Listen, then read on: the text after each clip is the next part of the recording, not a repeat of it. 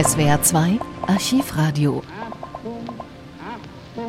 Der Wille war da, aber der Staatsvertrag zwischen der Bundesrepublik und der DDR war kein Selbstläufer. Es wurde gerungen und brauchte einige Anläufe, bis am 31. August 1990 die Wiedervereinigung schriftlich besiegelt wurde.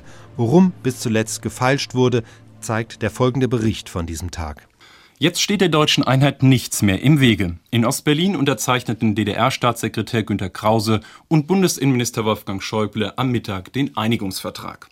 Schlussstrich unter wochenlanges Gerangel und Einigung zu guter Letzt auch in zwei Streitpunkten. Die Stasi-Akten bleiben in der noch-DDR und werden lediglich unter die Aufsicht des Koblenzer Bundesarchivs gestellt und bis 1992 gilt auf dem Gebiet der dann ehemaligen DDR die liberale Fristenlösung bei einem Schwangerschaftsabbruch statt des bundesdeutschen Indikationsmodells. Als Dokument von höchster historischer Tragweite bezeichnete Bundeskanzler Helmut Kohl den Vertrag, zu dessen Unterzeichnung er allerdings dann doch nicht nach Ostberlin reiste. Aus Berlin Thomas Jung.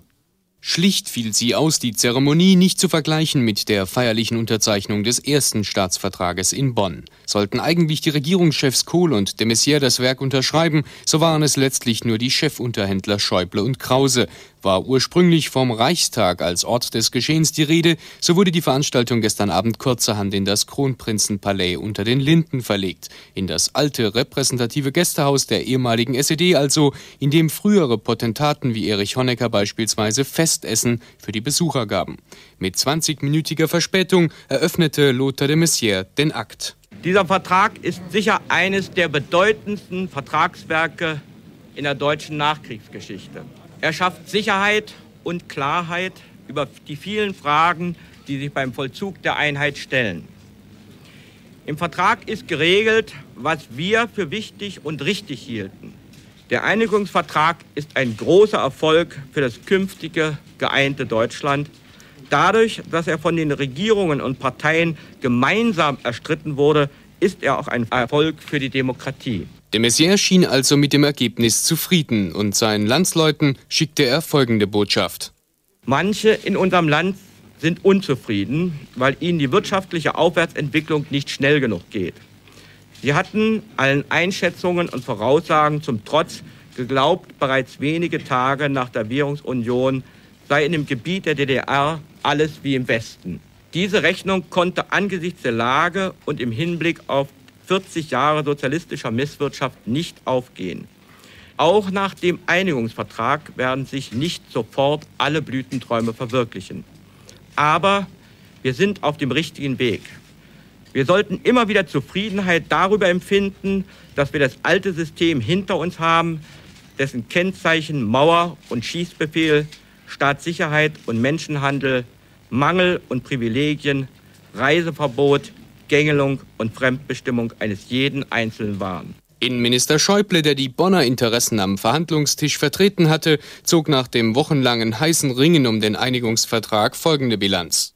Niemand wollte den anderen über den Tisch ziehen. Jeder wusste, noch sitzen wir zwar hier als DDR und hier als Bundesrepublik, aber morgen sind wir das gemeinsame und geeinte Deutschland. Und jeder wusste auch, was wir heute gut regeln, wird morgen uns allen nützen.